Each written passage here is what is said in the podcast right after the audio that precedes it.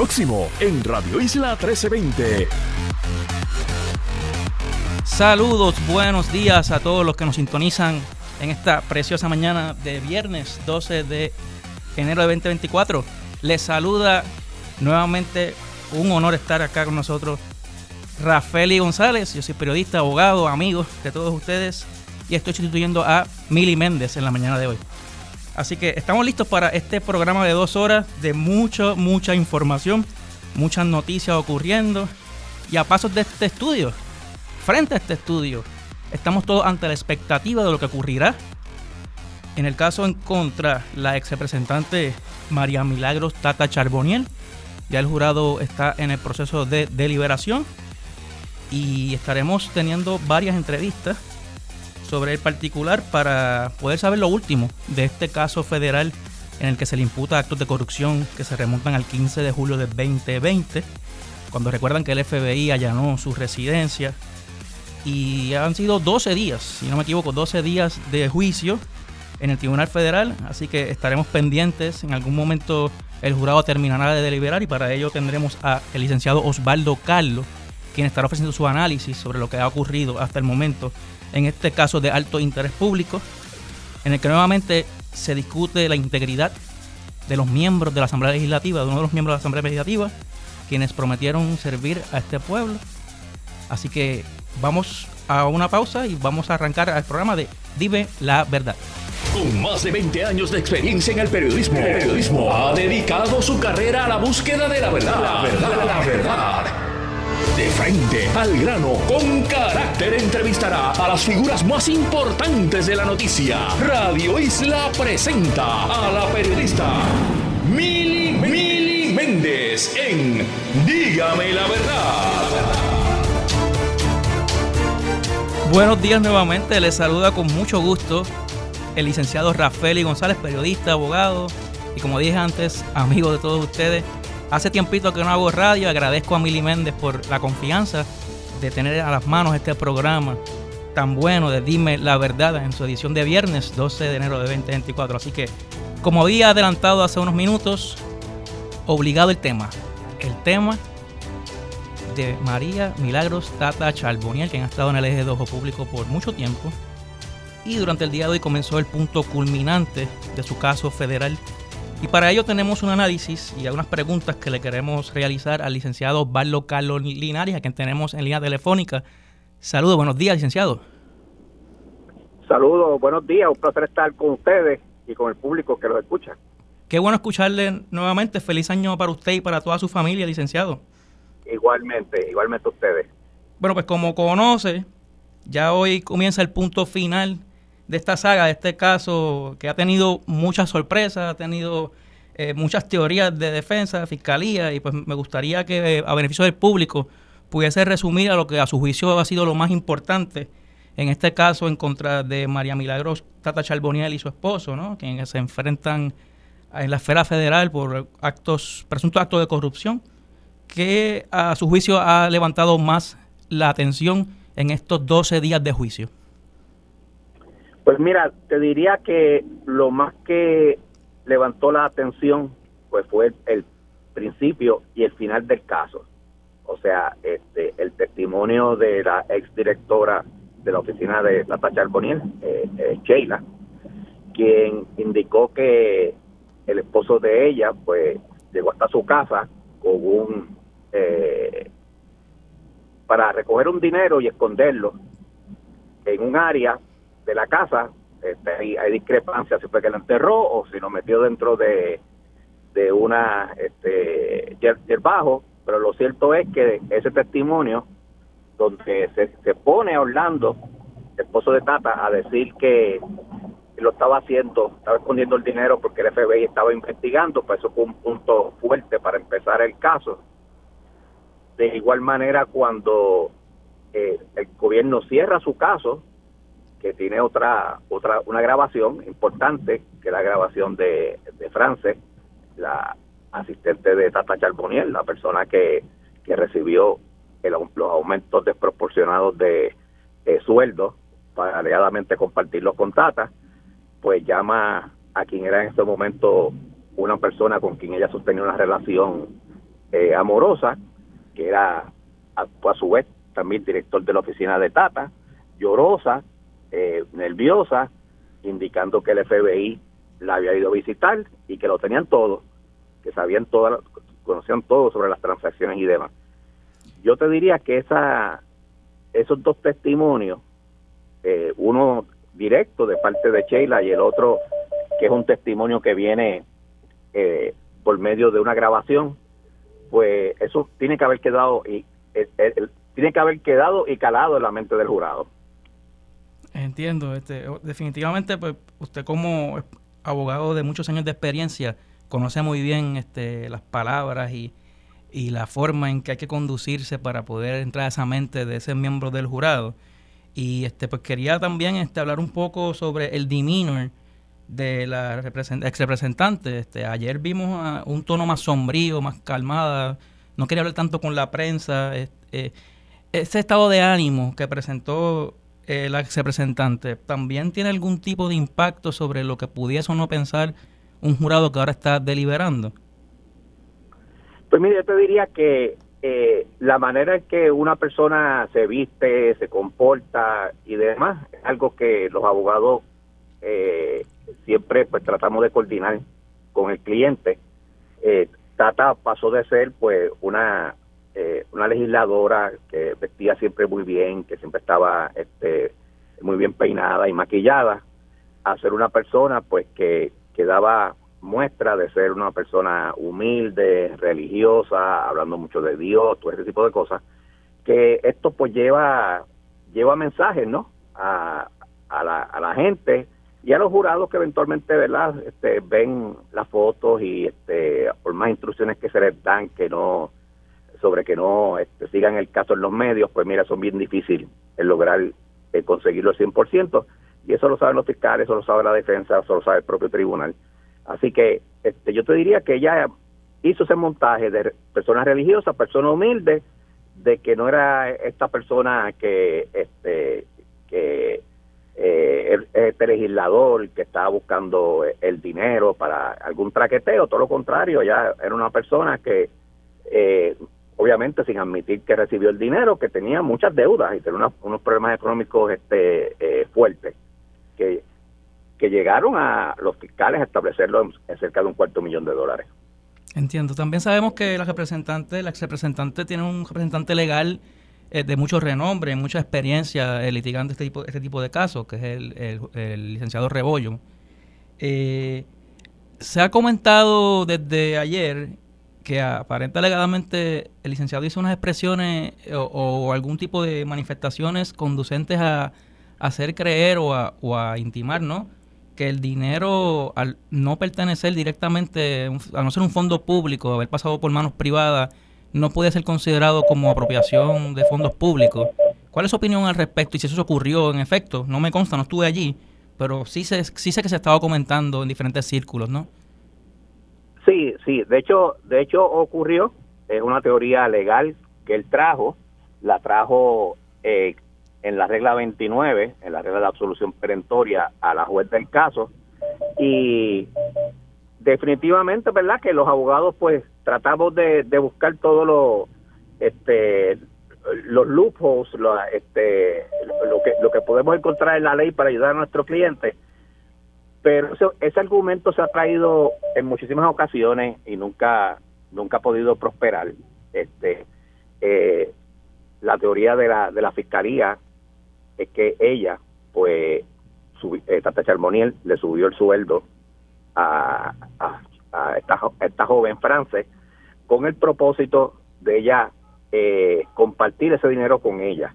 O sea que en el momento que ella tomó esa decisión, no, no es que Francia recibió dinero de, una este, herencia o que tenía otro trabajo y, de ese dinero le donó a Tata, no, le, le donó dinero de su, de, de su sueldo en la legislatura y, eso, y ese dinero pues resulta ser fondos federales para, para propósitos de la ley.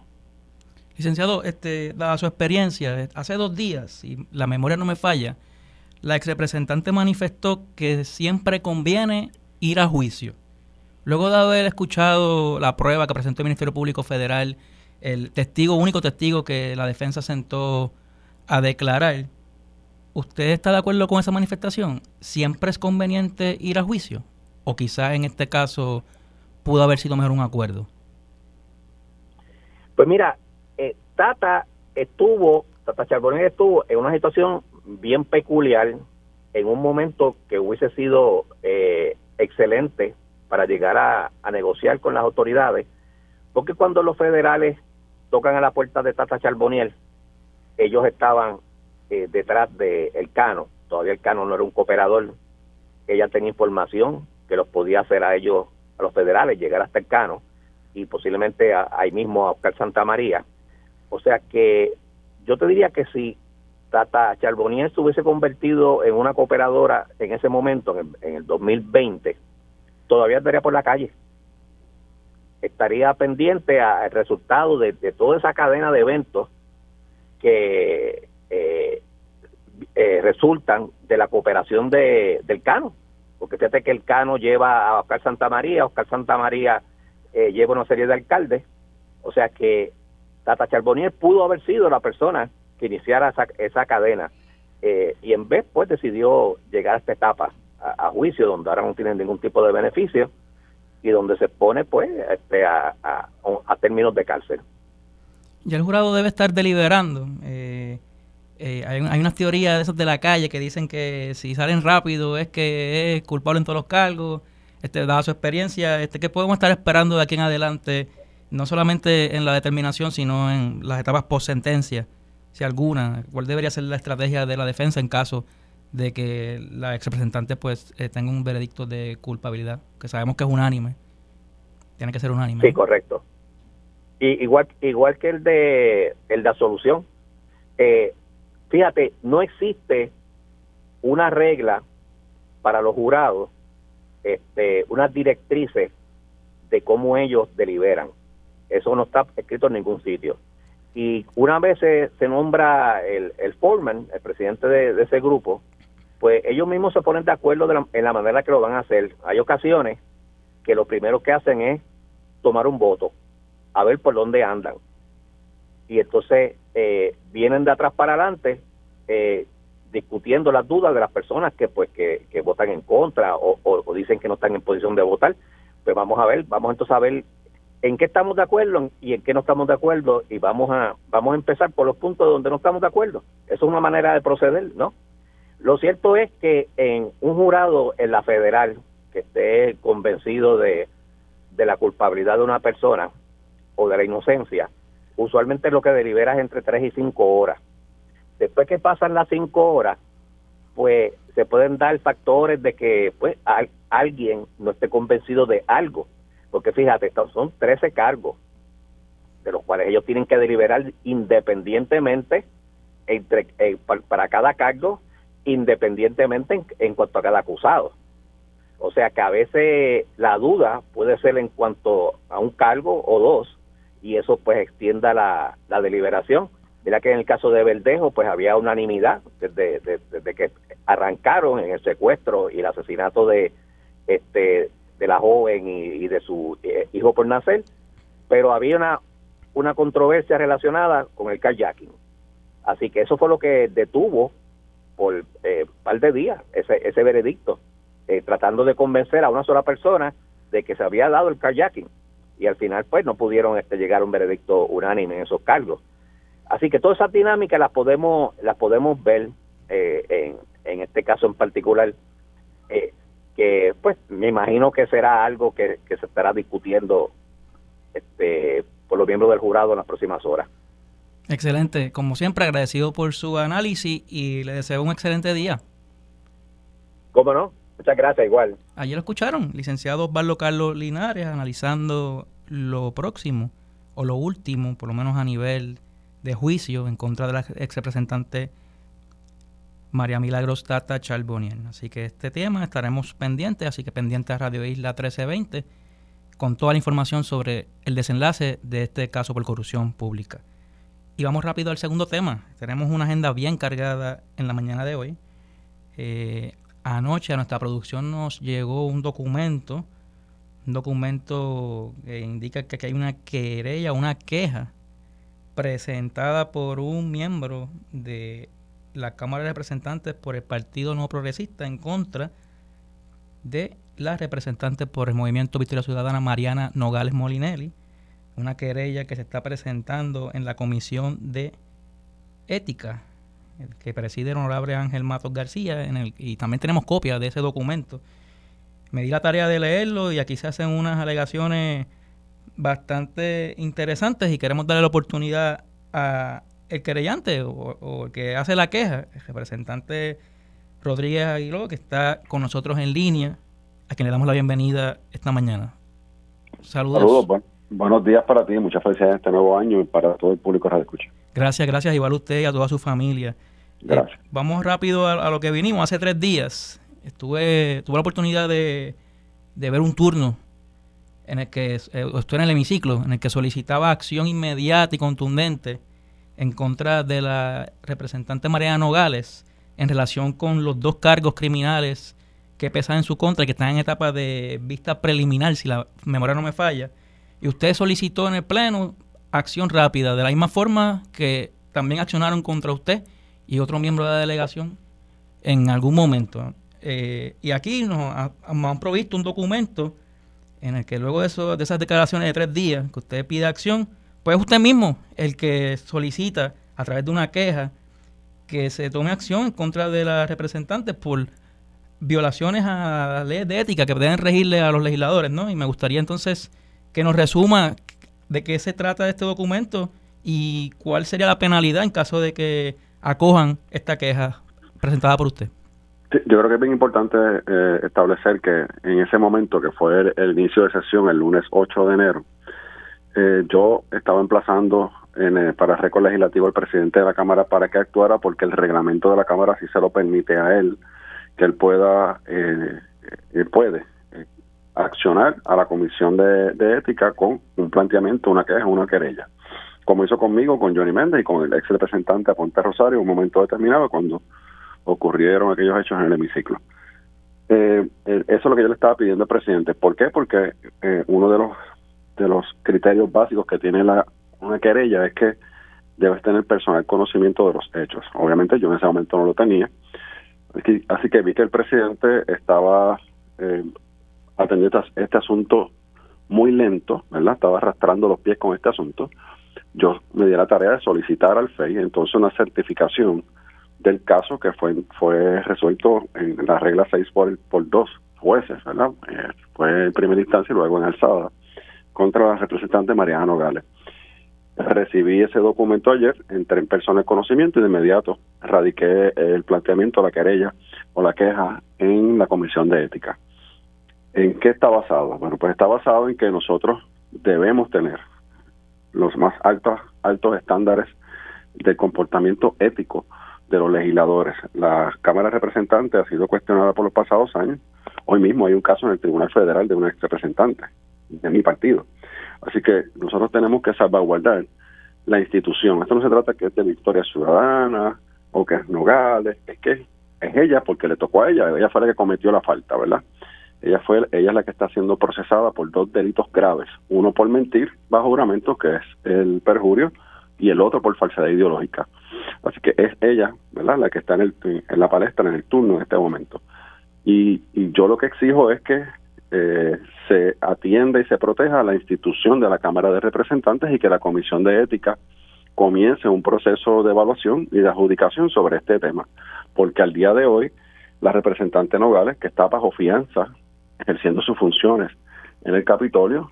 Eh, ella continúa participando de las vistas públicas, continúa exigiendo a los deponentes documentos, tiene acceso a información privilegiada de todos los departamentos y corporaciones públicas, como si nada hubiese pasado cuando está enfrentando un proceso ahora mismo.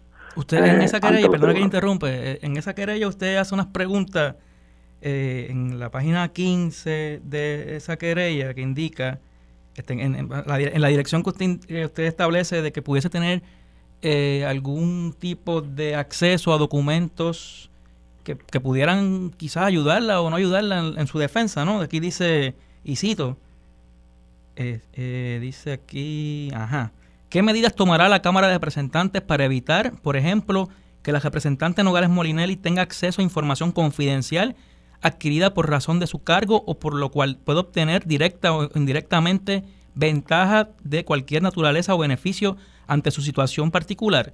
¿Cómo la Cámara de Representantes puede garantizar que la representante Nogales Molinelli se estará absteniendo de participar en cualquier aspecto de los procedimientos legislativos correspondientes cuando se trate de cualquier otro asunto en el que tenga o le surja un conflicto de interés hasta que su proceso legal finalice? Esa pregunta usted la hace en esa, en esa queja, lo que, lo que me da a pensar que, que más allá de una queja ética, este, usted quizás está planteando que la representante no debe ni siquiera este, continuar sentada allí en la legislatura, ¿no? Bueno, si me preguntas a mí, no debería estar allí. Eh, ¿Verdad? Es indigno tener a una representante con dos cargos graves adjudicado en primera, ¿verdad? Eh, eh, por regla 6 en el tribunal, por dos tribunales que los vieron los casos, se discutieron y, llegaron a la misma conclusión. Y es que hay causa para arresto eh, contra la representante Nogales por mentir bajo juramento y por falsedad ideológica, nada más y nada menos que por haber intentado ocultar más de 1.2 millones de dólares en activos, propiedades eh, y, eh, negocios de una corporación la cual ella es, era la presidenta y la agente residente, y la secretaria, la tesorera, o sea que ella participaba activamente de esas corporaciones, que es una pregunta que nos hacen en el formulario que llenamos todos los años los representantes ante la Comisión de Ética. Y su opinión, es, y su opinión es indistintamente de que aún no ha habido un juicio en su fondo y en, en Puerto Rico, ¿verdad? Hay una presunción de inocencia. Esa opinión suya es eh, final y firme en términos de que aun cuando todavía falta proceso, ella debe este, renunciar a su cargo. Yo estoy actuando igual como lo hice en el pasado con diferentes compañeros cuando a Tata Charbonnier le allanaron su apartamento, nosotros le citamos un cálculo, le pedimos explicaciones y sus explicaciones no fueron las suficientes para convencernos y nosotros le exigimos que renunciara. Lo mismo pasó con, con Nelson del Valle y lo mismo ha pasado con otros compañeros y pasó en un momento determinado cuando Jennifer González era la presidenta de la Cámara también, yo era el vicepresidente con otros compañeros representantes de populares y PNP. Así que eh, ese, eh, eso es lo que yo creo, hacer la Cámara que yo creo, la que yo quiero pertenecer, y es una que tenga una vara bien alta de cuál es el comportamiento de los, legisladores, cómo se deben comportar. Imagínate, tienes a una legisladora bajo fianza por dos cargos graves que está representando a la Cámara de Representantes en diferentes actividades oficiales, porque nada se le impide en este momento.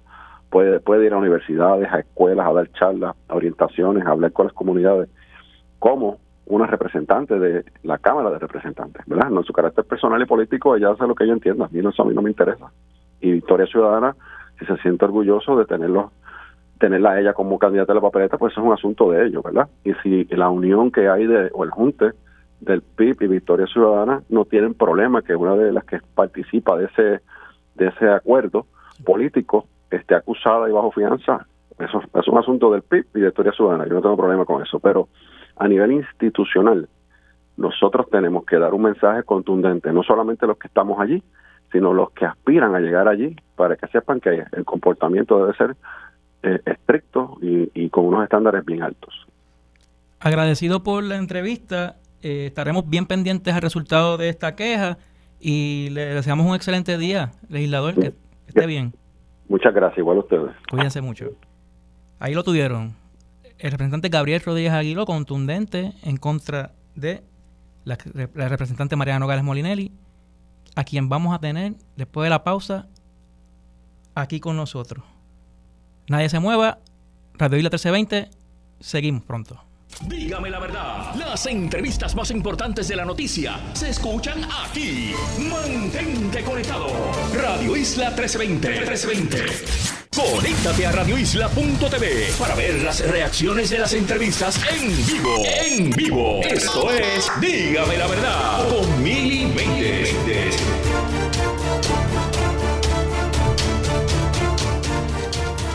Regresamos a Dime la verdad. No es Mili Méndez, pero estoy tratando de ser un poquito ¿verdad? Eh, a, sus estándares. Yo soy Rafael González. Me puedes seguir en todas las redes sociales, Rafael y Lo. Y estaremos en contacto agradecido porque ustedes me están escuchando. Hace tiempo que no hago radio, desde hace quizás un año y medio. Aquí mismo, Radio Isla fue eh, la primera emisora que me, dio, que me abrió las puertas para conectar con todos ustedes desde sus hogares o sus vehículos, así que estoy más que honrado de estar con ustedes nuevamente. Así que lo prometido es deuda en línea telefónica. Para darle la oportunidad de responder a esta queja, se encuentra la representante Mariana Nogales Molinelli, a quien le damos unos buenos días. Saludos. Sí, buenos días a ti, Rafael, y a todas las personas que nos escuchan. Gracias por la oportunidad y tiene el micrófono abierto, pero obviamente las preguntas de rigor, vamos a comenzar con ella. No sé si tuvo la oportunidad de escuchar al representante, autor de esta queja, Rodríguez Aguiló, en el segmento anterior. ¿Algo que decirle? Eh, verdaderamente no lo escuché. Lo primero que tengo que decir es que la Comisión de Ética, como se supone, según el debido proceso de ley, me notifique de esa queja y al momento todavía no ha llegado eso a mi correo electrónico. ¿Se enteró por la prensa? Eh, sí, exacto. Se por la prensa. Nosotros tenemos el documento, este, obviamente pues este si hay un debido proceso y ah, presumo que está esperando por él. Y ese documento dice que desde las 2 de la tarde está ponchado, así que pues seguramente llegará pronto, ¿no? Eso, esperamos, ¿verdad? Pero eso es algo que ha ocurrido eh, consistentemente en mi caso, que es que las cosas llegan a la prensa antes que la notificación según el debido proceso de ley. Ha ocurrido con las notificaciones del FEI, etcétera. Así que no me extraña. Pero sí quería hacer un comentario, no sobre el contenido, sino lo que se ha dicho.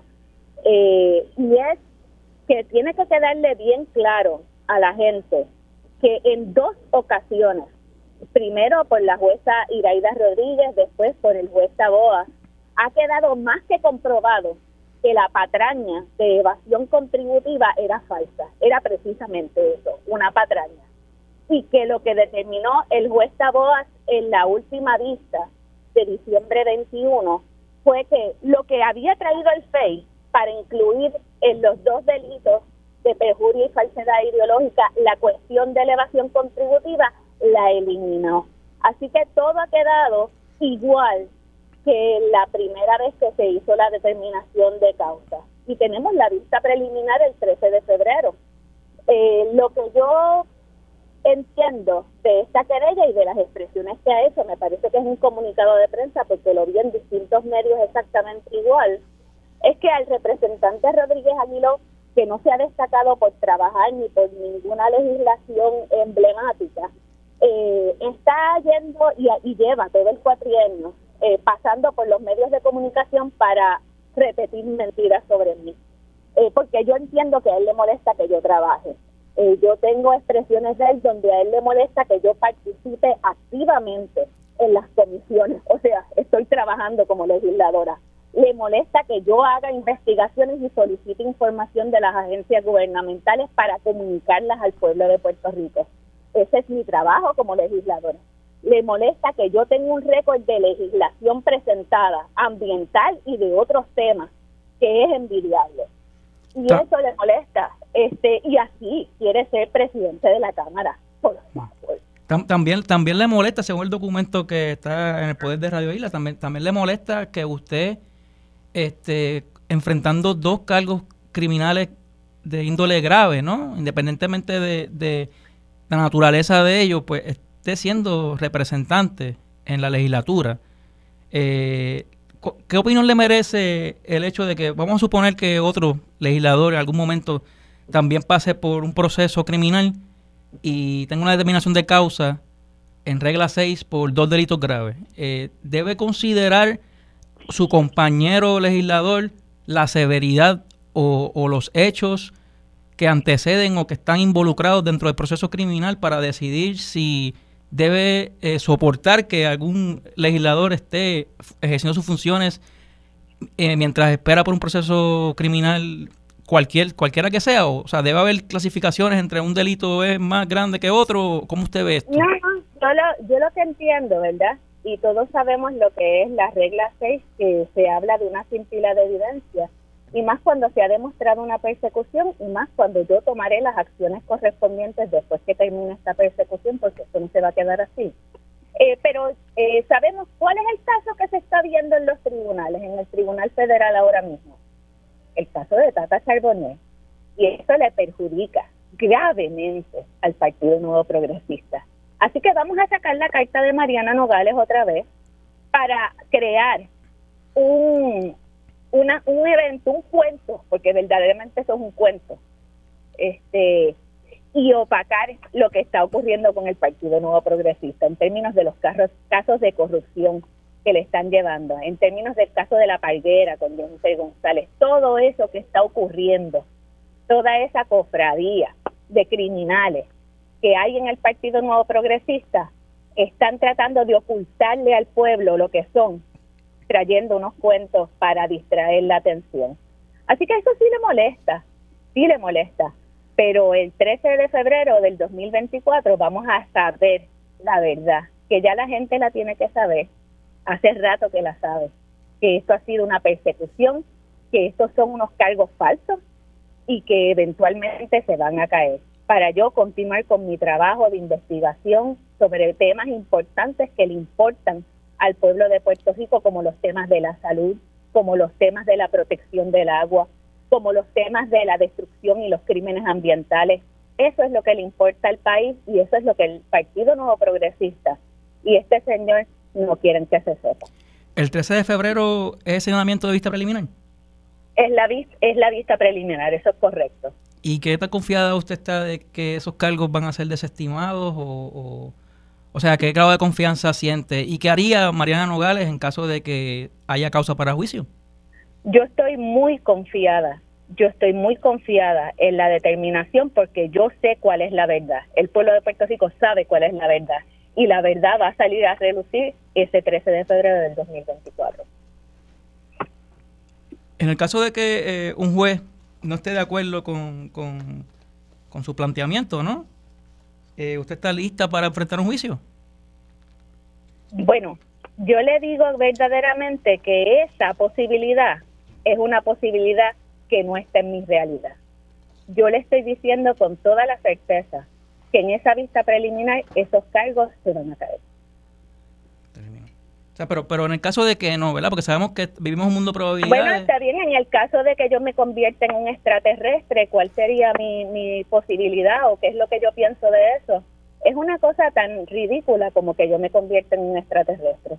Así que yo estoy segura que la verdad va a salir a relucir y que después que eso ocurra, quienes prepararon todo este proceso de persecución política van a tener que enfrentar en los tribunales las consecuencias de sus acciones. Hace tres días, y lo comentaba con el representante Rodríguez Aguilo, en su turno en el, hemiciclo, él solicitó al presidente de la Cámara acción este, para que se refiera este, su caso ¿verdad? a la Comisión de Ética de la Cámara. Y tres días luego, pues, él decidió hacerlo por su cuenta. Este, ¿Por qué usted cree que el presidente de la Cámara no, no, no refirió esto al Comité de Ética? ¿Por qué? usted, usted conoce a la gente que le dice al otro que tire la piedra por él. Ese es el representante Rodríguez Aguilera. Y él, y eso era lo que decía en mi turno, no tenía los pantalones para hacerlo. ¿Sabe por qué? porque va a pasar la vergüenza de que esto no pase a primera. Y él tiene que asumir las, las consecuencias. Tatito sabe lo que hay ahí y sabe que va a tener que evaluar unos documentos para decidir si eso es correcto o no. Y yo entiendo que lo que hay presentado ante la Comisión de Ética ya es cosa juzgada. Eso lo atendió la Comisión de Ética cuando se atendió la querella eh, puesta y de manera, a mi entender, incorrecta, se me impuso una multa y una sanción, eh, una reprimenda pública. Entiendo, entiendo. Eh, porque, porque yo diría, mire, déjeme decirle porque yo entiendo que eso es injusto. Porque sabiendo ya que esto no afecta nada de mi condición financiera, ese error de haber marcado no aplica en la sección número 3 del informe de ética, hay 38 representantes que tuvieron que hacer correcciones porque ellos no enfrentaron no enfrentaron ninguna querella ética. ¿O es que aquí nadie se puede equivocar en un formulario? Hmm. Son preguntas que en su momento ¿verdad? se contestarán, ¿no? En el, en el caso de lo que me corresponde a mí como periodista, es hacer las preguntas, ¿no? Y en ese sentido, pues tengo el documento en la mano, usted no lo tiene, eh, lo tendrá en algún momento y tendrá la oportunidad de, contestar a él. Eh, en ese documento, el representante también eh, indica, a manera de pregunta, que si la Cámara de Representantes debe permitir que usted esté teniendo información confidencial privilegiada en sus manos, como el beneficio ¿verdad? de ser una representante, y pudiese dar, dar a entenderle que a lo mejor piensa que usted quiere beneficiarse de eso, ¿no? Quiere decir, mire, este, ¿qué interés yo tengo personal en investigar la destrucción ambiental en la, en la extensión de la PR10? ¿Qué interés personal yo tengo en investigar el proceso de declaración de impacto ambiental en la extensión de la PR22 de Atillo Aguadilla? ¿Qué intención o interés personal puedo tener yo en pedirle documentos sobre información que guarda el gobierno, estadísticas, etcétera? No para mí, para compartirla con la gente y que la gente sepa qué es lo que está ocurriendo. Vamos a ver las últimas cosas que yo pedí. Le pedí al secretario de Agricultura que me diga, que, que me certifique qué licencias o qué permisos está dando para todos los que están fumigando y que están asperjando con no sabemos qué químicos en las carreteras, en la PR22, Metropistas está utilizando ese tipo de fumigación o herbicida están utilizándolo en Oaxaca, ahí contaminando el agua. Dígale, dígame, ¿cuál es el interés personal en yo conseguir esa información y darle esa información a la gente para que sepan qué es lo que está ocurriendo y para que se protejan? Representante, ya no el tiempo no me da para más, pero le agradezco su prontitud a, a tomar nuestra llamada y defenderse ante estas alegaciones Así que estaremos bien pendientes del resultado de esta queja y, como, y sobre todo el desenlace del caso de vista preliminar que sabremos el 13 de febrero si prevalece o no prevalece y, y qué va a estar decidiendo eh, de cara a su futuro eh, electoral. Así que gracias por el tiempo y que tenga un excelente día. Siempre a la orden y buenos días a todas las personas. Gracias. Ahí la escucharon, representante María Nogales Molinelli quien indica que esta, que esta queja ética presentada por Rodríguez Aguiló es un intento de entorpecer su labor legislativa en la Cámara. Así que con eso terminamos esta parte del programa y vamos a otras informaciones de igual o mayor interés que están desarrollándose en esta mañana de hoy en Dime la Verdad. Les recuerdo que pueden sintonizarnos a través de Facebook, estamos en vivo en Facebook Así que todos los que me están viendo, un saludo y un honor tenerlos allí. Siempre pueden comentar, estoy pendiente de los comentarios. También estamos en las redes sociales y obviamente en Radio Isla 1320, la página de internet. Así que seguimos con el programa. Me informan de la producción que en este momento, una oportunidad. Dígame la verdad. Las entrevistas más importantes de la noticia se escuchan aquí. Mantente conectado. Radio Isla 1320. 1320. Conéctate a radioisla.tv para ver las reacciones de las entrevistas en vivo. En vivo. Esto es Dígame la verdad con Mili Y regresamos a a Dígame la verdad. Gracias por sintonizarnos. Soy Rafael González y estoy sustituyendo a Mili Méndez. Así que lo que había que hacer ahorita era irnos a la pausa, pero como todavía me estoy acostumbrando acá, así que Héctor, allá, en la producción, gracias, gracias por eso.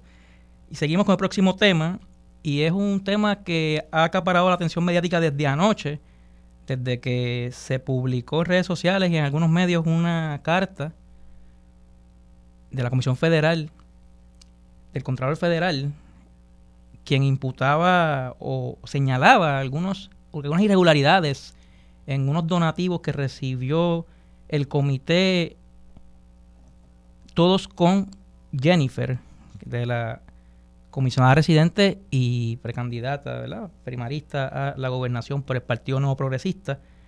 Y para ello, además de todo lo que ustedes han escuchado durante la mañana, pues quería darnos la oportunidad de hacer algún tipo de análisis para entonces poder, ustedes puedan determinar si esta carta que se ha recibido, que imputa un exceso de 200 mil dólares en donativos por varios donantes, tanto individuales como corporaciones y algunos grupos, este, se considera quizás eh, un curso ordinario de la gestión que hace esa agencia federal para evitar que se excedan los límites por ley. Así que para ello hemos decidido tener a Pablo José Hernández, candidato a comisaría residente en Washington por el PPD, a que le damos la bienvenida a este programa.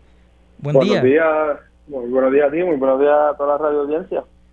Gracias. Mira, este, la razón por la que determinamos, este, además de estar contigo, tenemos, tenemos a otras personas de diferentes partidos políticos discutiendo este asunto, es porque recordamos que en algún momento, en una participación que tuviste en un programa de televisión, este, fuiste bastante específico los requisitos para poder este, recibir donativos a nivel federal, ¿no? Y pues entendemos que con el bagaje y la experiencia este, que has tenido durante los años, es la persona, además de que eres un candidato a comisario residente y debes, debes estar bastante empapado de esta información. La primera pregunta que tenemos, ¿ha podido tener la oportunidad de leer esa carta que circula desde anoche? ¿Y qué significa en Arroyo Bichuela lo que, lo que hemos visto?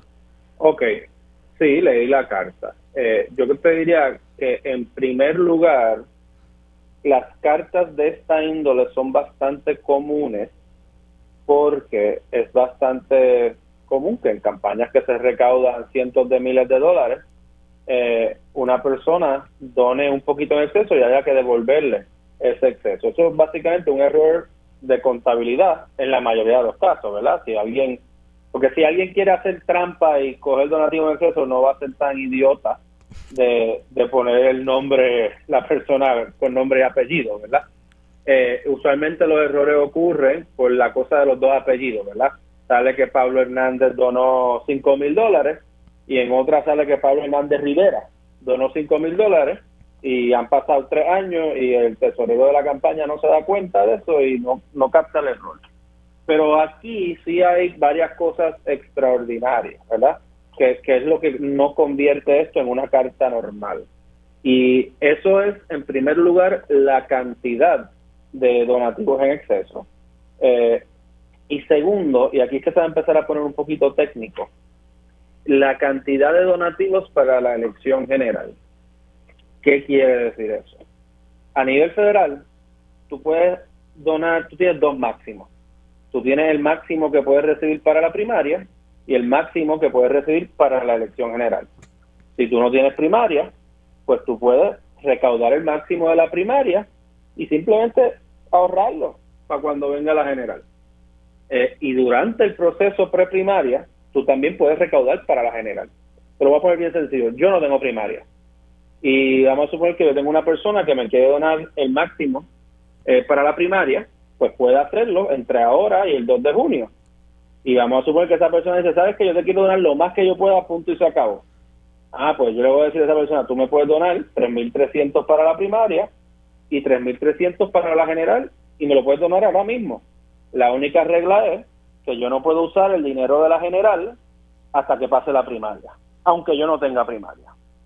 Pues la comisionada parece que recaudó más de 200 mil dólares eh, de dinero para la general que no podía usar todavía y como retiró su candidatura a la comisaría porque va para la gobernación, tiene que devolver esos 200 mil dólares de la general.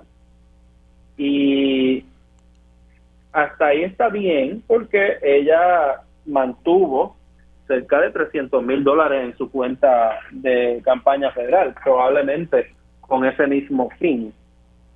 Pero lo que es alarmante aquí también es que le detectan como 70 mil dólares en gastos, eh, creo que la palabra que usan son inadecuados, uso inadecuado de fondos, y ahí que tiene que dar más detalles sobre en qué se usaron esos fondos. Y ellos señalan unos gastos de eh, diseño gráfico como y de, y de impresión, de pintura, de arreglos, de arreglos de como que repairs, probablemente de estructuras, y yo me sospecho que lo que la gente que habrá radicado esta querella o traído esto a la atención de la Comisión Federal de Elecciones les habrá dicho, miren, la comisión residente está usando fondos de su campaña federal para crear su comité de campaña, o sea, su edificio de comité de campaña para la gobernación. Y eso es un uso indebido de los fondos. Y yo creo que por ahí es que va a ir esa investigación. Eh, si, si, mi, si, mi, memoria no me falla, eh, se le otorgó un término hasta el día de San Valentín, 14 de febrero, para eh, responder a, estas imputaciones o a, estos señalamientos, mejor dicho. Eh, ¿Cómo se puede arreglar una cosa como esa? O sea, este... Bueno, como te dije, es bastante común. Muchas veces simplemente se le devuelve los fondos en exceso que donaron las personas y se enmienda el informe. Eh, ahora, el de los gastos irregulares, eh, que el uso inadecuado de fondos, ella tiene que someter pruebas de que fue un uso adecuado. Y si no lo fue, pues ahí es que entonces estaría en serios problemas. Eh, yo te puedo dar ejemplo, ¿verdad? Eh, digo, a mí no me ha llegado una carta de esas aún, pero pueden surgir situaciones donde uno puso eh, comida y te dicen, no, no, tienes que aclarar para qué fue la comida, si fue para un evento de fundraiser, si fue para si fue para para ayudantes, porque quieren asegurarse que no fue una comida personal, tú sabes. Eh, y ellos, o ellos han visto de todo y ellos tienen sistemas para detectar cosas raras. Si ven que tienen un congresista que, que se pasa quedándose en un hotel eh, y ese hotel no es, tú sabes, en downtown Manhattan porque tiene negocios de trabajo, sino es un resort en Hawaii, eh, ellos dicen, espérate un momento, yo creo que está usando fondos de campaña para fines personales. Y, entonces te piden más explicaciones. Eh, así que en balance, esto es muy negativo para ellas, demuestra una deficiencia eh, en el manejo y en la administración de su campaña. Y no es no parece ser un mero error clerical, sino parece ser un patrón, yo diría, ¿verdad? De errores preocupantes. Entiendo. Y, hablando de patrón, este, me quedan dos minutos, pero me gustaría hacer una pregunta en términos de, de, la posición de la comisionada este, pública, eh, en que primero pareció, al inicio de la campaña, pareció alejarse de la gestión gubernamental de la administración actual y hace unos días eh, afirmó en televisión que ella era parte del gobierno. Eh, ¿Cómo cataloga o, qué cosas usted cree que la comisionada residente no ha hecho bien en el Congreso Federal o que, ha ignorado, que usted está dispuesto a, retomar o, tiene algún grado de aceptación la gestión que la comisionada ha hecho? Yo creo que ella ha desperdiciado muchísimo tiempo en plebiscitos de estatus que sabe que no van para ningún lado con tal de caerle bien a los PNP y, eso ha venido en detrimento de otras iniciativas de desarrollo económico que se podrían se podrían impulsar. Responsabiliza a la comisionada por que al día de hoy el 2.2% de, de las labores de construcción están realizadas, o sea, la lentitud en el proceso de reconstrucción de, los, de, los terremotos, quiero decir. Ciertamente la lentitud en el desembolso de fondos, eh, ella tiene un grado de responsabilidad ahí, dado que ella es la que representa a Puerto Rico en el gobierno federal y puede hacer los trámites con las agencias y empujar a las agencias para que lo saquen. Pero es un trabajo en conjunto que tiene que hacer con el gobierno estatal.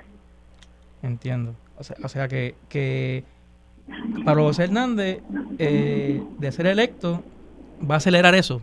¿Cómo lo va a hacer?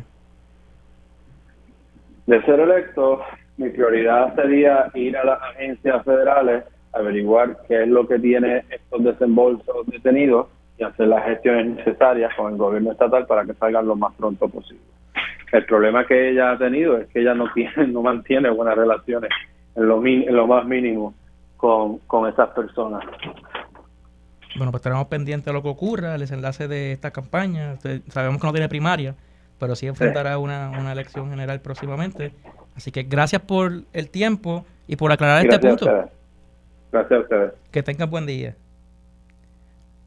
Escucharon a Pablo Hernández, candidato a comisionado residente por el Partido Popular Democrático, quien indica que esto pudiese ser curso normal de, de, la fiscalización de la Comisión Federal de Elecciones, pero también hace unos planteamientos sobre 70 mil dólares que fueron utilizados en pintura, en otras cosas, y en su momento sabremos qué ocurrirá al respecto, si pueden explicar por qué esos fondos se utilizaron este, en, en esas cosas si fue legalmente o no, y si hay que devolver dinero. Así que creo que vamos a una pausa. Vamos a una pausa y en breve regresamos con más. Dime la verdad. Dígame la verdad, las entrevistas más importantes de la noticia se escuchan aquí. Mantente conectado. Radio Isla 1320. 1320. Próximo en Radio Isla 1320. Buenos días nuevamente, les saluda Rafael González, sustituyo a Mili Méndez hoy en Diga la Verdad. Muchas gracias por su sintonía. Y regresamos a este programa. Han escuchado en la radio puertorriqueña, en redes sociales, en Facebook, en todas partes. Así que denle like y comparta esta publicación de Facebook Radio Isla 1320 para que más personas se puedan beneficiar de esta discusión de país que vamos a tener próximamente. Así que ya tengo en línea a un aspirante, un ex candidato, un aspirante ahora mismo, de representante por el Distrito 13 de Arecibo, Héctor Díaz Banga, licenciado, creo que está en línea con nosotros, para continuar hablando sobre esta carta que se hizo viral en redes sociales sobre unos señalamientos de la Comisión Federal de Elecciones en contra del comité o hacia el comité eh, Todos con Jennifer. Adelante, buenos días, ¿cómo está? Muy buenos días, Rafael, y aprovecho la oportunidad para saludar a la buena gente de nuestro distrito número 13, Arecibo, Florida, Barceloneta y Manatí. Un abrazo para todos ustedes. Gracias por, por estar acá con nosotros. Eh, ¿Tuvo la oportunidad de leer la carta? Claro, claro, hemos visto el, asunto y obviamente eh, hemos analizado eh, todos los pormenores que tienen que ver con este asunto, que le han dado un color que no tiene y que obviamente es algo normal en lo que es la Federación de Elecciones Federal.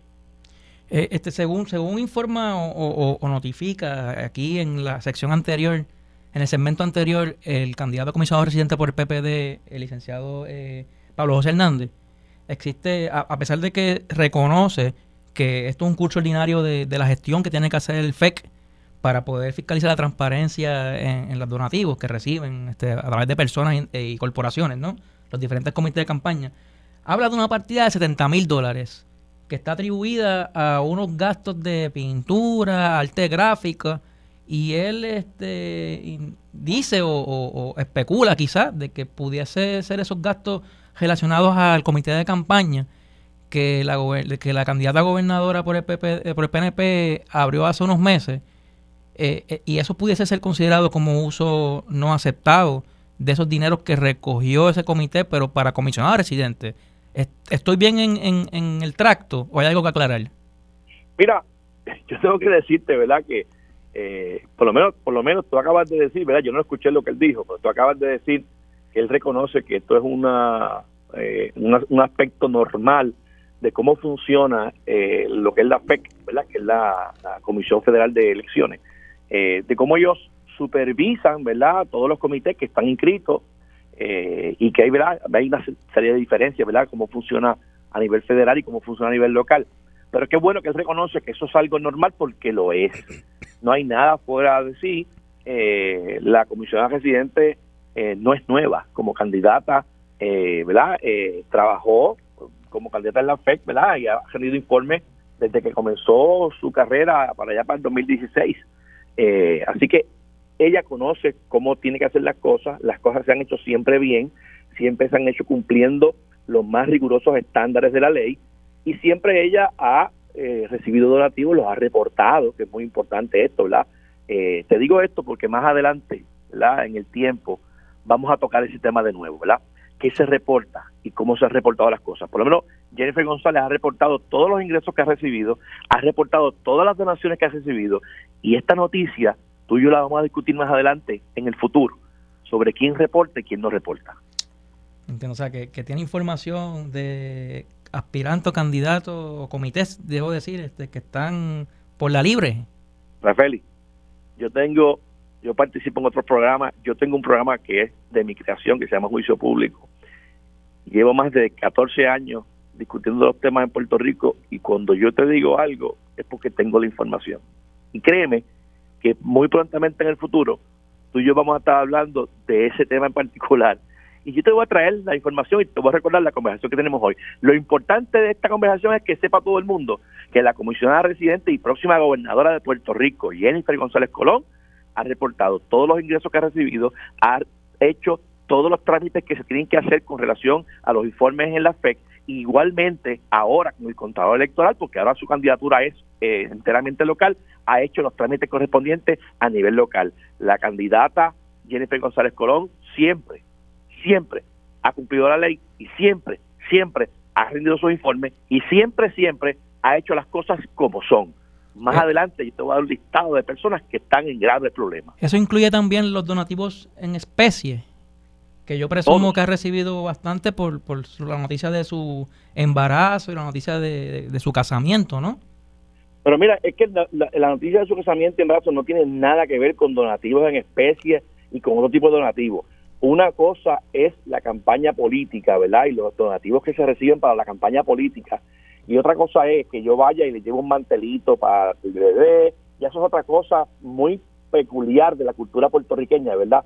Eh, cuando hay una persona que está esperando un bebé y en este caso esperamos dos maravillosos regalos de Dios, eh, un varoncito y una hembra. Así que eh, eso obviamente no es parte de la campaña, ¿verdad? Y esto sería sacarlo de proporción de una manera descarnada. de hecho, y, sería hasta una burla, ¿verdad? La cultura puertorriqueña que aprecia tanto y atesora tanto, ¿verdad? Cuando hay una mujer embarazada y lo ve con unos ojos, ¿verdad? De hermosura, ¿verdad? Porque no, la cosa más linda eh, que Dios le da una pareja es la bendición de tener hijos. Eh, Y, aprovecho yo para felicitar a todas las madres que han sido bendecidas con esa oportunidad, no solamente las que pueden ¿verdad? Este, tener sus hijos como lo va a hacer Jennifer, sino también las que adoptan o las que de una manera crían, ¿verdad? Porque ¿verdad? madre es Una, una, una definición muy amplia. Pero volviendo al tema principal, y queriendo dejar esto bien claro, eh, no queremos confundir, ¿verdad? Que yo le regale a ella eh, la ropita para sacar los nenes del hospital y que eso es un donativo de campaña porque no lo es. Sí, entiendo, entiendo. Así que, no, y qué bueno que se aclare, porque quizás en algún momento se ha escuchado personas este, mezclando la gimnasia con la magnesia, diría yo. Claro. Qué bueno que se aclare. Entonces, por último, ¿qué vamos a esperar el 14 de febrero, que creo que es la fecha límite que ofreció el FEC, ¿qué va a pasar? Bueno, mira, eh, básicamente, básicamente aquí, como te dije, se ha cumplido con todos los requerimientos que se han hecho, se ha cumplido con todas las eh, solicitudes normales que se hacen en estos procesos y gracias a Dios, ¿verdad? Pues hemos eh, facilitado toda la información que se ha hecho. Así que en cuanto a eso, pues no tenemos ningún problema. Perfecto, pues agradezco la aclaración y el tiempo que ha dedicado acá Radio Isla 1320 eh, ahí lo tuvieron, licenciado Héctor Díaz Vanga, representa, candidato a representante o aspirante por el Distrito 13 de Arecibo. Y sobre el particular, nuestra misión como periodista siempre debe ser, además de buscar la verdad, encontrar las formas de poder orientar a la ciudadanía sobre temas que pueden ser complicados, como esto de los donativos, ¿no? Sabemos que hay mucha legislación federal, estatal, que rige esta, esta, este proceso, y para ello hace un rato, hace quizás 30 minutos, eh, tuve la oportunidad de hablar con el Contralor Electoral, licenciado Walter Vélez, sobre este tema eh, en términos generales y nos dio unas declaraciones bien importantes, así que vamos a escucharlas. Buenos días, Contralor, ¿cómo se encuentra en la mañana de hoy?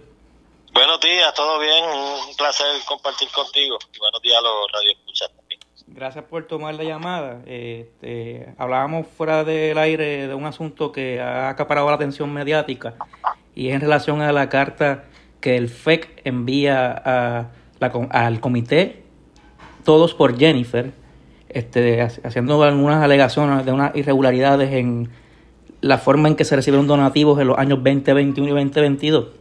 Y sobre el particular, pues quería saber de su oficina si existen herramientas eh, para poder detectar este tipo de, irregularidades, si se han notificado algunas durante este periodo preeleccionario. ¿Qué tiene que decir sobre esto? Claro, pues mira, eh, nosotros, eh, nuestra labor en la oficina del Contralor Electoral es parecida al Federal Election Commission en cuanto a fiscalización. Eh, de hecho, comunicaciones como las que me menciona, ordinariamente se envían todas las semanas a diferentes comités cuando detectamos donativos en exceso, para que el comité nos explique de, de, dónde proviene el donativo, si en realidad es un donativo en exceso o no. hay veces, por ejemplo, que hay un matrimonio que comparte la misma cuenta de cheque y hacen un donativo por cinco mil dólares, pues eh, eh, en ese caso eh, se presume que son 2.500 del cónyuge y 2.500 de la esposa, pero hay veces que se adjudica solamente una persona y, los límites, por, lo, por ejemplo en Puerto Rico, es una cantidad, en Estados Unidos creo que llega a 3.300 dólares y si da un donativo de 5.000 pues ya se está detectando un exceso. Esas situaciones, la, la mayoría, cuando se envían estas comunicaciones, los comités tienen que explicar el porqué de la situación. Si no se explica, pues lamentablemente al final pues llega a devoluciones o penalidades por, por incumplimientos con, con la ley.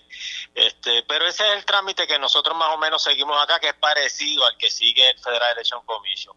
Para, para en el caso... Perdona que interrumpe, eh, eh, Contralor. Para llegar a 200 mil dólares, un poco más de 200 mil dólares, que es lo que se indica en esa carta que se recibió el 10 de enero hacia Oriol Campus, ¿no? el tesorero. Eh, para llegar a esa suma, presumo yo que si el límite es 3.300, como usted indica, este, son bastantes donativos que pues, pues falta información, ¿no? Claro, claro, sí, bueno, pero eh, eh, hay, que tomar en perspectiva que en, en los casos de una, ciertas candidaturas, como por ejemplo, pues, de la que me estás hablando, la, candidatura de Jennifer González, son candidaturas que levantan mucho dinero, no, no, no tanto así como un alcalde, un representante, son candidaturas que mueven mucho dinero. Eh, hay otros topes a nivel federal que un, un PAC o un comité de acción política podría, el tope es hasta 5 mil dólares aportarle a un comité. Eh, pero yo, la realidad es que nosotros no tenemos jurisdicción sobre la parte del Federal Election Commission ni, ni el comité que está registrado de Jennifer González ante Federal Election Commission, pero son situaciones que, que le correspondería aclarar a, dicho comité este, sobre las alegaciones que se hacen en esa comunicación. A base de su experiencia, eh, ¿qué tan sencillo o complicado es subsanar las deficiencias en señalamientos como este? Pues mira, a nivel de Puerto Rico, eh, te puedo decir que se han dado casos, eh, nosotros estamos enviando, te digo que eso es constantemente, todas las semanas enviamos comunicaciones parecidas a esas. Eh, en muchas ocasiones se ha detectado que son donativos en exceso y lo que dispone la ley es que tiene que, devolver ese exceso y en el caso de Puerto Rico no se devuelve a la persona, en el caso de Puerto Rico se devuelve al Departamento de Hacienda.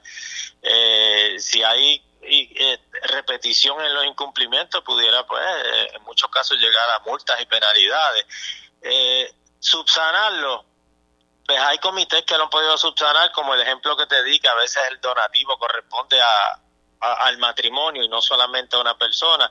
O, otro caso es que quizás un donativo te lo da un nombre de una persona y ese nombre es tan común en Puerto Rico que los datos que se incluyen en los informes no corresponden a esa persona. Y es otro, por ejemplo, un José Rodríguez.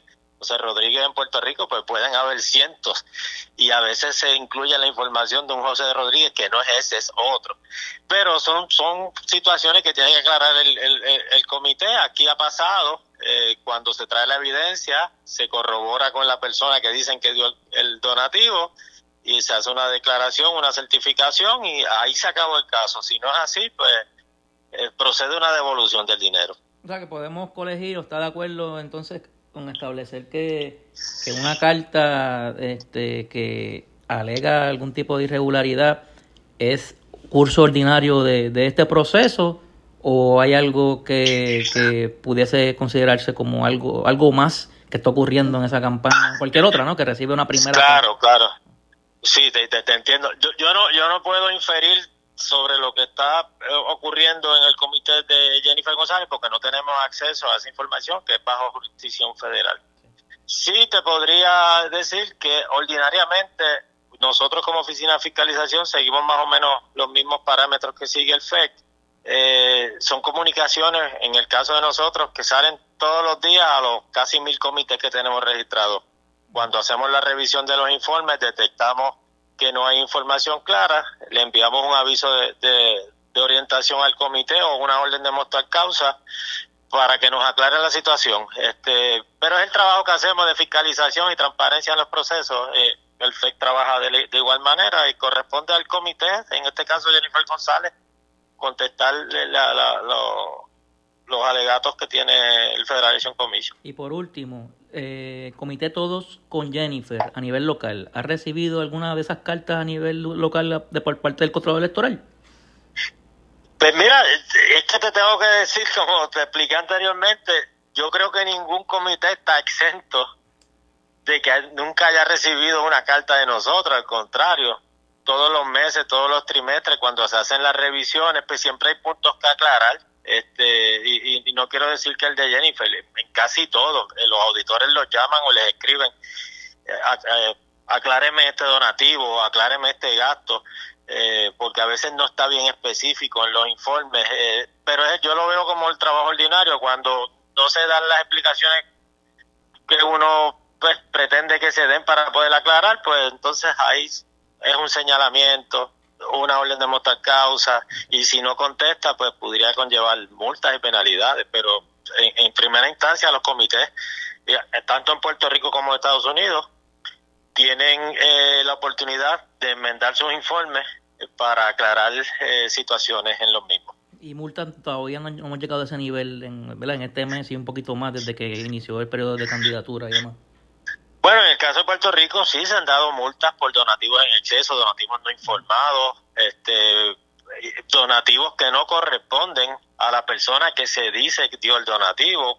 Nosotros constantemente, que también el FEC lo hace, se envían eh, certificaciones o, formularios de certificación a personas que aparecen en los informes para que certifiquen que en realidad dio un donativo o no. Nos hemos topado con casos que cuando nosotros enviamos esa carta a una persona que aparece en el informe, la persona dice, no, yo nunca he dado donativo, y menos a ese comité. Pues esas son situaciones que hay que aclarar. A veces ha pasado que se equivocan, como te expliqué eh, eh, un poco antes de la entrevista, se llama igual o tiene el mismo nombre y se equivocan con los datos eh, y eso nos lleva a hacer una corroboración más, pedir una declaración jurada o una certificación de esa otra persona que en efecto fue la que dio el donativo. Pero eso es, es un, un trabajo que hay que hacerlo en conjunto con el comité para poder aclarar y que exista transparencia en los procesos y que los donativos y los gastos que se reportan ahí eh, sean los correctos. Excelente, pues no le tomo más tiempo, le agradezco mucho la entrevista y que tenga un excelente día. Gracias, igualmente a ti, siempre a la orden.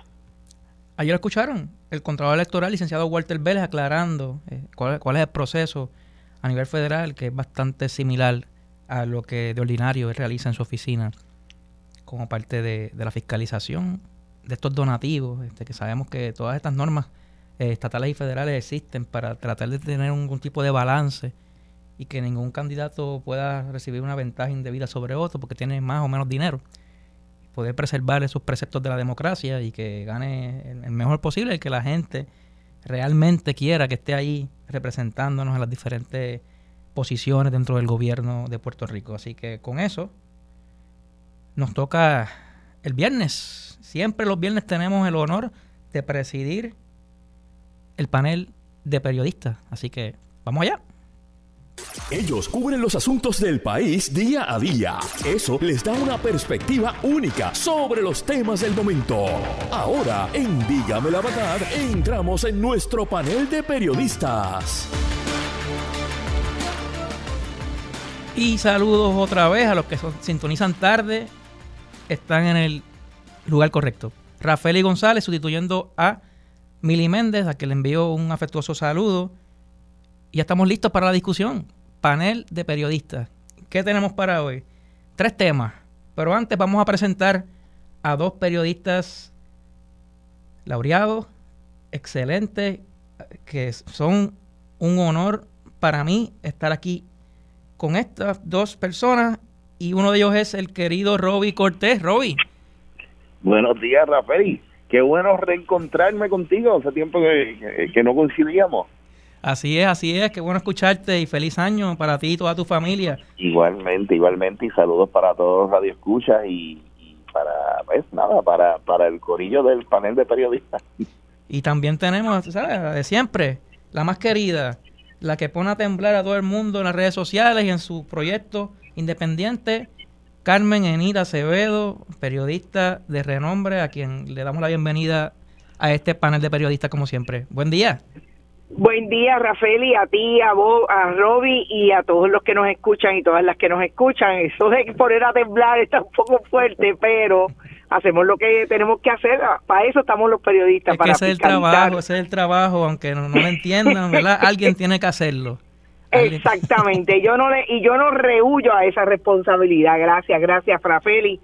Y vamos a los temas, que no dejemos fuera ese tema que te estabas tocando con Walter Vélez, que es importante precisamente desde el periodismo que aclara y es riguroso trayendo las informaciones. Excelente, excelente. Vamos a dejarlo para el final de ese tema. Claro, pero, claro. pero no quería dejarla pasar la oportunidad de tocar un, tema delicado este que, que se está convirtiendo lamentablemente en un patrón aquí en Puerto Rico y no queremos, no queremos esto. No nos hace falta continuar soportando las portadas de los periódicos, televisión, radio, todas las mañanas una mujer muere asesinada a manos de un hombre.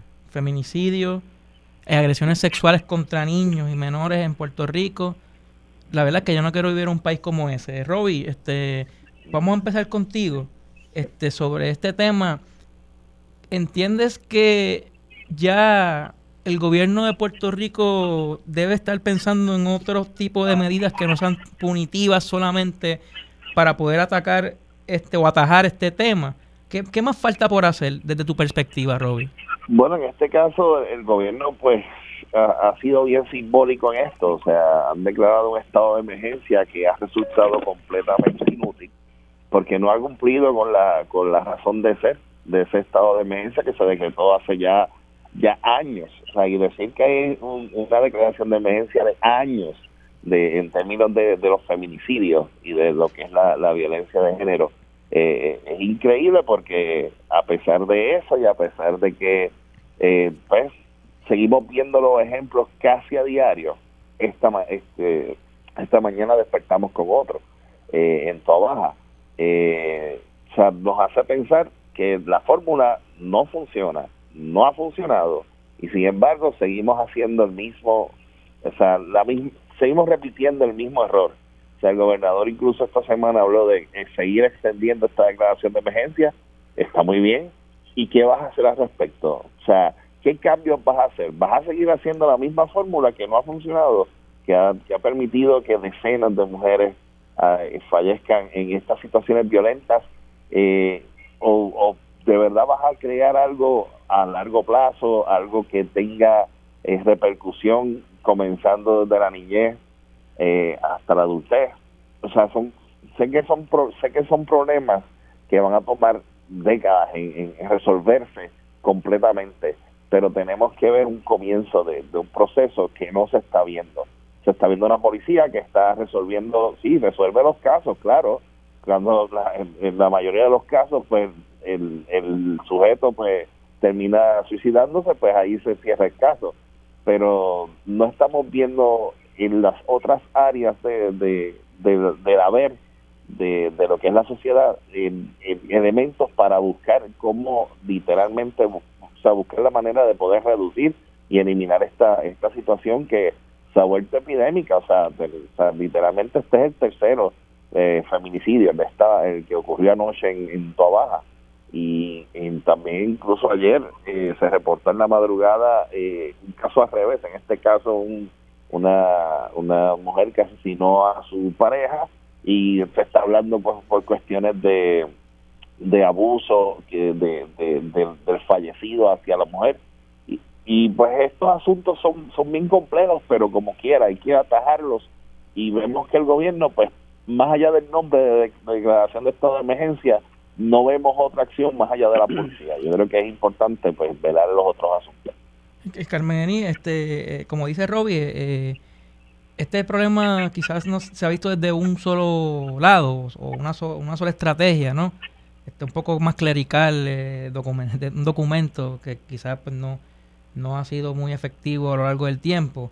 Este, ¿Qué nos hace falta como país y qué el gobierno puede hacer, además de lo que dice que está haciendo, para poder atajar este tema ya de una vez y por todas? Porque es que se nos cae, se nos cae esto, o sea, no podemos seguir este, con estas noticias tan de, de, el, gobierno desgracia, de, el gobierno de Puerto Rico ha demostrado que no tiene eh, urgencia y que no tiene voluntad para atender un problema que incluso el feminismo puertorriqueño, circunscrito exclusivamente al feminismo en Puerto Rico, que, que es un movimiento eh, potente, que es un movimiento que lleva muchos años, que es un movimiento que logra toda la legislación que hay para atender el, el problema de salud pública que se en lo que se convierte la violencia de género ha traído y está discutiendo al interior de sus organizaciones, que es que en efecto eh, lo punitivo, el, la visión de un momento dado que había que atender directamente las no consecuencias que había contra los agresores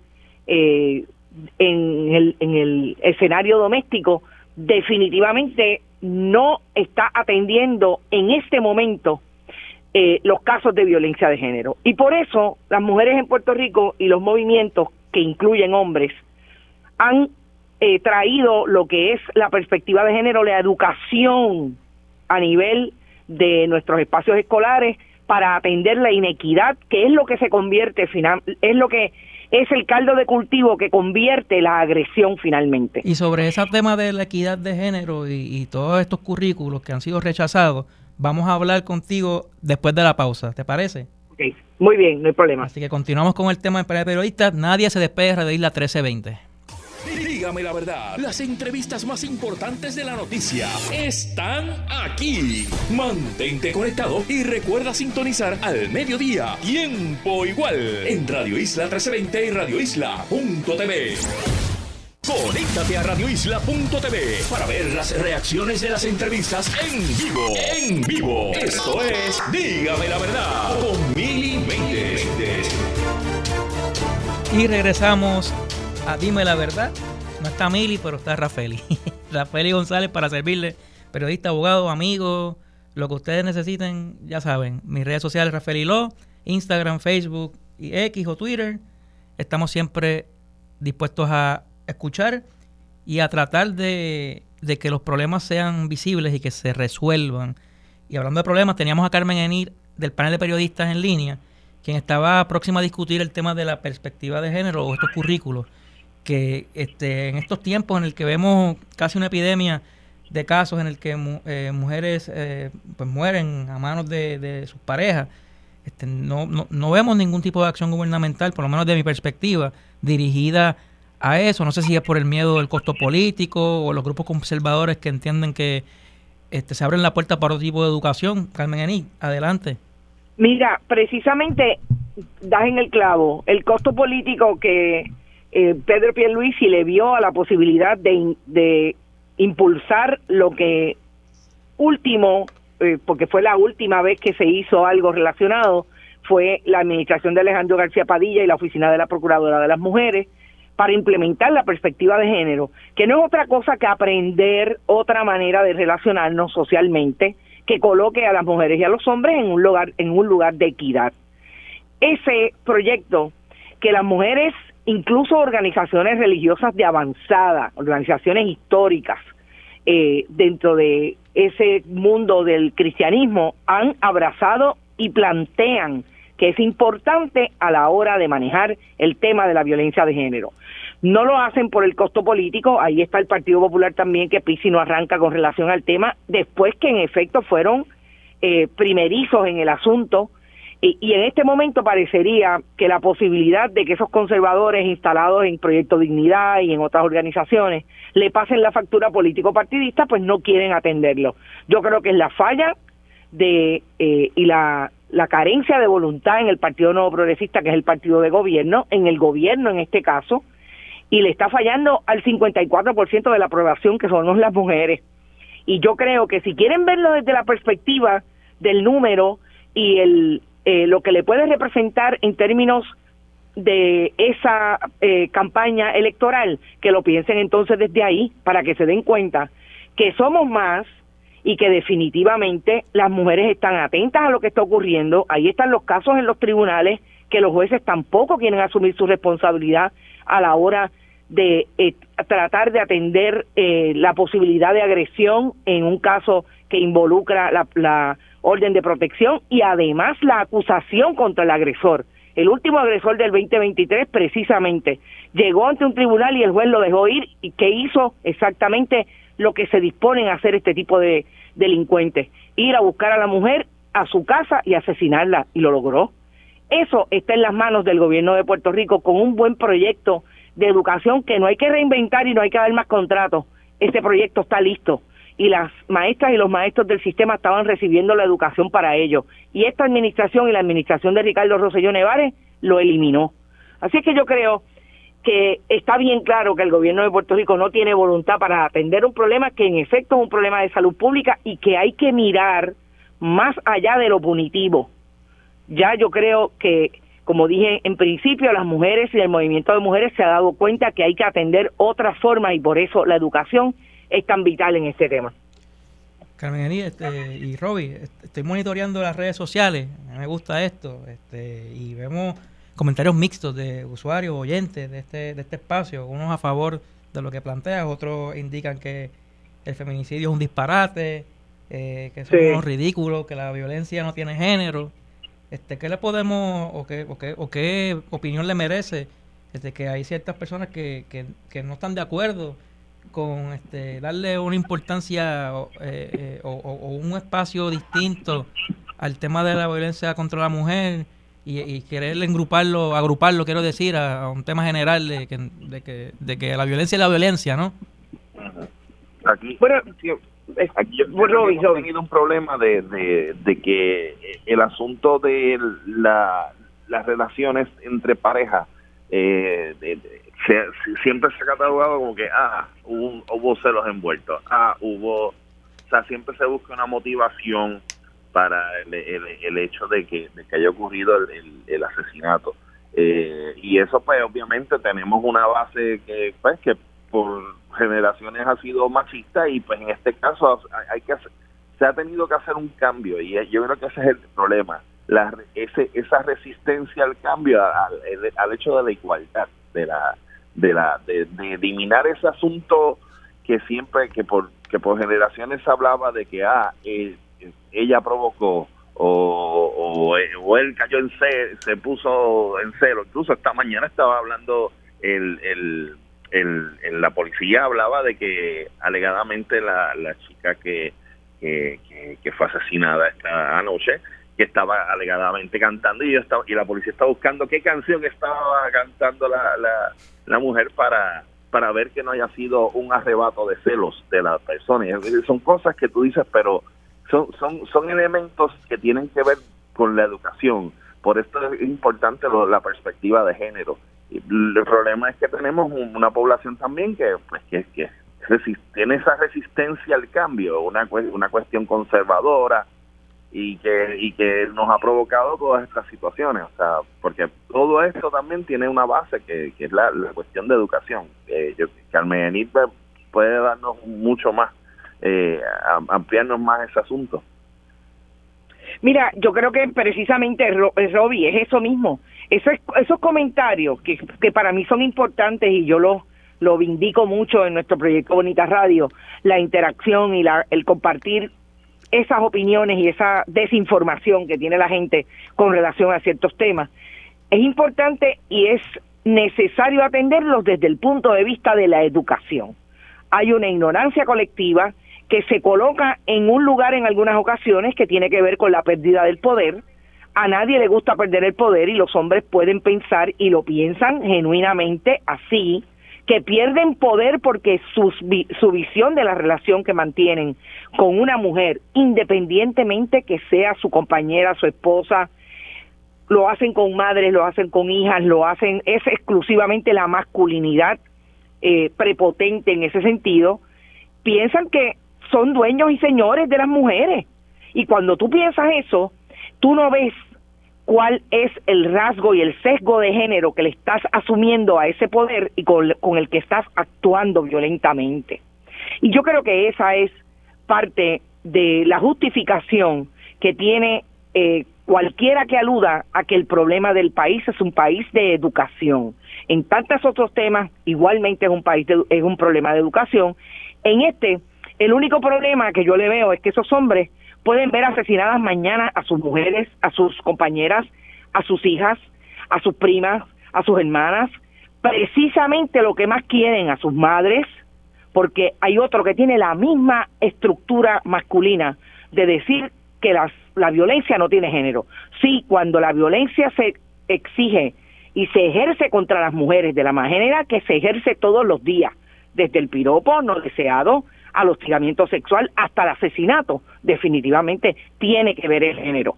Cuando usted ve que hay una mujer que asesinó, o por lo menos es la sospechosa de asesinar a otro, a su compañero, y que lo primero que establece es que está respondiendo a una violencia que tuvo antes. Yo quisiera que entendieran los, los eh, radioescuchas. Esa, ese síndrome se llama el síndrome de la violencia y está reconocido por nuestro Tribunal Supremo, porque es precisamente esa violencia generalizada que ha tenido en su relación la que rompe en un momento dado con la misma violencia que le han ejercido antes. Y que ese síndrome también se, se visibiliza cuando usted ve mujeres que no salen de la violencia y llevan 15, 20, 25 años, hasta 30 años en una relación violenta, porque es así psicológicamente. Hay gente que puede salir más rápido, hay gente que no puede salir rápido y hay gente que nunca sale. Y eso es educación. Yo no llegué aquí a este convencimiento porque me lo hubieran dicho en mi casa. Yo también crecí en un hogar machista, con un hombre y una mujer que ambos lo, e, lo son, lo eran en el caso de mi padre que ya no vive. Y quiero decir que murió reaprendiendo precisamente y reeducándose con relación a su machismo. Pero yo tengo la responsabilidad de desaprender y de reaprender otras maneras de convivencia. Esa es la exhortación, todo que nos escuchan, nunca es tarde para aprender y, y deconstruir. Y a veces desaprender es, es, necesario, porque las sociedades cambian y todo cambia y hay unas cosas que son los derechos fundamentales que le asisten a las mujeres, a los hombres y tenemos que ver el problema para poder atajarlo adecuadamente. Así que esa es la exhortación de nosotros. Antes de pasar al próximo tema, eh, Carmen Eni, eh, vamos a discutir un poco el asunto de la famosa carta del FEC que me ha dejado como más preguntas que respuestas. no sé cómo, ¿Cuáles son tus preguntas? Vamos a ver. No sé cómo, cómo, cómo tú lo ves. Este, ¿Te convenció, te convenció los argumentos de las diferentes personas que tuvimos en el programa? Uno, unos indican que, que esto pudiese ser el curso ordinario de la gestión del, de la Comisión Federal de, Elecciones cuando está fiscalizando este tipo de donativos. Y otros dicen que hay unas irregularidades que deben eh, subsanarse o explicarse. ¿Qué le parece? Mira, yo de entrada tengo que decir que por eso me, gusta hablar desde la rigurosidad que lo hacemos los periodistas. Anoche esta noticia eh, salió no por parte de periodistas, sino por parte de otros productores de contenido y solamente trajeron la primera página de un documento que tiene en efecto 13 páginas, donde se le establece la FEC, la Comisión Federal de Elecciones, le establece a Oriol Campos Hernández, que es el tesorero de la campaña de Jennifer González, lo que es una identificación dentro de una auditoría de ese trimestre que concluyó en septiembre, empezó en julio. En efecto, son las auditorías regulares que hace la FEC con relación a la campaña de un de una persona que está corriendo. Eh, y es regular en el proceso porque lo que establece el procedimiento administrativo es identificar y la parte tiene que contestar y tiene que contestar con evidencia de que lo que le están imputando no es cierto. exclusivamente administrativo.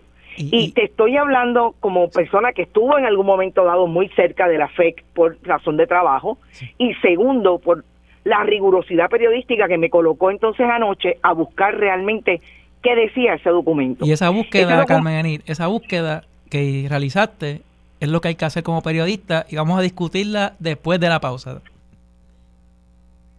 Dígame la verdad, las entrevistas más importantes de la noticia están aquí. Mantente conectado y recuerda sintonizar al mediodía, tiempo igual, en Radio Isla 1320 y Radio Isla.tv.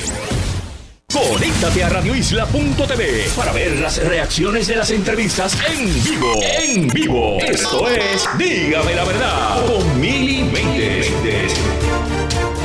Y regresamos a Dígame la verdad. No es Mili Méndez, es Rafael y González. Estamos aquí sustituyendo a la compañera, a quien le mandamos un caluroso abrazo a ella y a su familia. Carmen Enid, Carmen Enid, en el panel de periodistas que tenemos aquí con Roby Cortés, estaba discutiendo un asunto eh, de, un documento que se hizo viral gracias a, un creador de contenido que no es periodista, por lo menos la primera página, y Carmen Enid, como parte de su trabajo, se dio la tarea de leer la totalidad de ese documento. Carmen, ¿qué pues encontraste? no solamente establece lo que te digo, es una advertencia, es, una, es un hallazgo que le hacen a esa campaña que habla de tres, cuatro instancias, dos corporaciones, una que no estaba debidamente registrada para eh, otorgar donativos, donativos en excesos individuales, donativos en excesos de corporaciones y donativos de una corporación que eh, tampoco estaba eh, hasta cierto punto identificada como para dar eh, ese donativo. El detalle es que en efecto esto es un procedimiento administrativo que no le supone señalamientos de ilegalidad hasta este momento a la comisionada. Lo que le supone es la advertencia, ponme en condiciones de yo saber si esto es enmendable o no y sigue el procedimiento ordinario. Ahora, cuando yo hice esa investigación anoche, yo me percaté de que en efecto sí hay un señalamiento que llegó a ser una multa para el, Comité de Finanzas eh, Jennifer González con todos, entiendo que es que se llama, eh, porque en el 2022 se le identificaron de nuevo unas irregularidades específicamente con relación a 60 donativos que eh, no informó en las primeras 48 horas, esa es la ley, tiene que establecerlo en las primeras 48 horas, y por 109.200 dólares hay una multa que se estableció y se hizo final y firme en septiembre del 2022 que se relaciona con ese hallazgo. Mm. Eso es lo que podría faltar pasar finalmente con el hallazgo de la carta del 10 de diciembre, pero no es una ilegalidad en este momento. Lo más importante es que sepamos distinguir lo que en efecto es la rigurosidad que tiene que tener la información para que usted pueda consumir la veracidad de la información. Esto independientemente de cómo se llame la persona, políticos, no políticos. Eso es lo que los periodistas hacemos. Los periodistas buscamos información que contextualice eso, obviamente. Nosotros tenemos, nosotros tenemos eh, mucha experiencia atendiendo este tipo de asuntos. No es la primera vez que nos enfrentamos a un documento del FEC pero no podemos decir que la comisión le dijo que era una ilegalidad hoy. Le está diciendo, esto pasó, déjame saber, como todo procedimiento administrativo ordinario en esa institución, cómo esto es subsanable, si lo es o no lo es. Eso lo determinará la FEC eventualmente, como lo hizo con la multa de 11.740 dólares que le impuso ese comité en septiembre del 2022. Y eso yo creo que es lo importante. Lo demás me parece que es pura politiquería, puro eh, lenguaje de aquellos que quieren sacar ventaja de lo que en efecto se reproduce en medio del ciclo electoral contra una persona que está corriendo, en este caso como precandidata a la gobernación por el Partido Nuevo Progresista.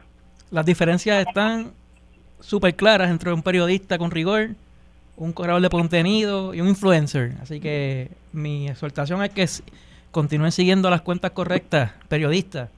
¿ok? Siempre vamos a estar trabajando por ustedes de la mejor forma, con ética, verticalidad y siempre en la búsqueda de la verdad, que ese debe ser el norte siempre. Roby, vamos a terminar, tenemos cinco minutos y me gustaría este, terminar un tema que es un poco más light, pero, pero también no es, no, es tan liviano, fíjate, ahora que lo pienso. Las fiestas de la calle Sebastián, estamos a la ley de seis días para el inicio de la fiesta este, está todo, aparentemente está todo corriendo en términos del papeleo y de los protocolos de seguridad y demás.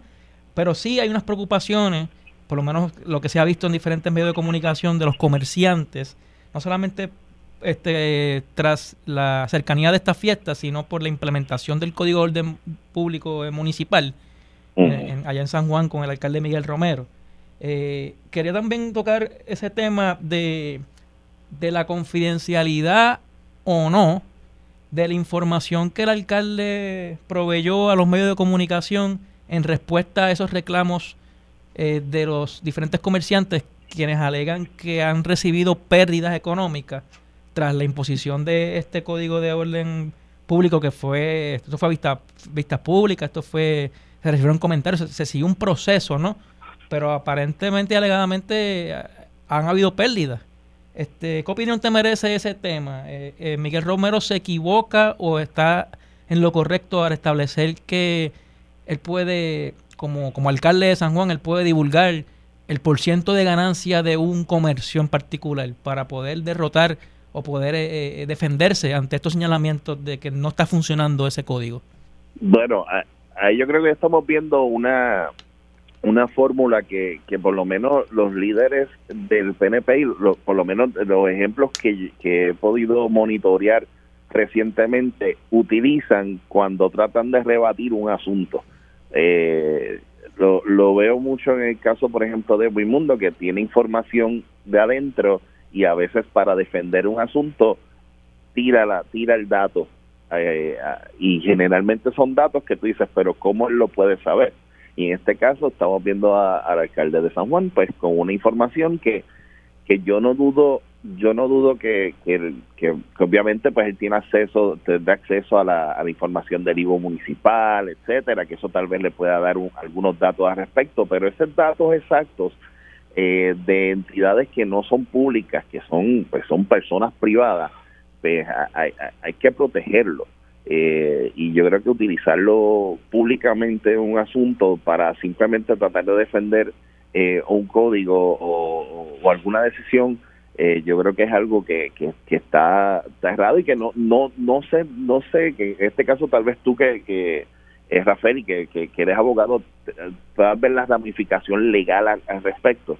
Pero yo creo que, que, es como que un golpe bajo en el sentido de que de que estás utilizando tal vez información privilegiada para tratar de defender eh, un punto públicamente. Eso pues hay que porque hay, que proteger en este caso pues la cierta ciertas informaciones se protegen, ¿no?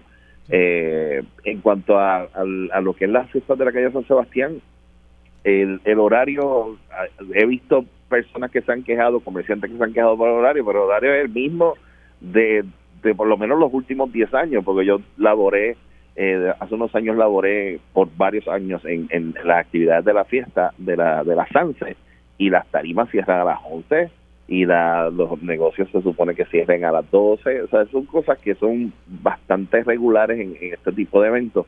Eh, no, no, sé, no sé si en este caso ellos habían negocios que pensaban operar hasta las altas horas de la madrugada, pero por lo menos durante las festividades pues siempre hay un control para eso mismo, porque se vacía incluso la, la, lo, que es todo el viejo San Juan.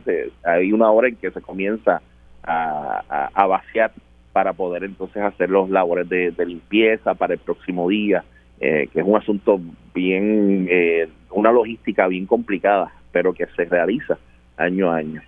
Carmen ¿te veo en la SANSE o este año qué va a pasar? Mira, yo no sé si voy a la SANSE honestamente, pero yo creo que este es el perfecto caso para que alguien resuelva, y yo me imagino, si yo fuera uno de los eh, implicados en este asunto, porque son comerciantes que obviamente lo que hizo el alcalde para defenderse fue buscar las planillas del IBU que radicaron y así establecer ganancias o no ganancias.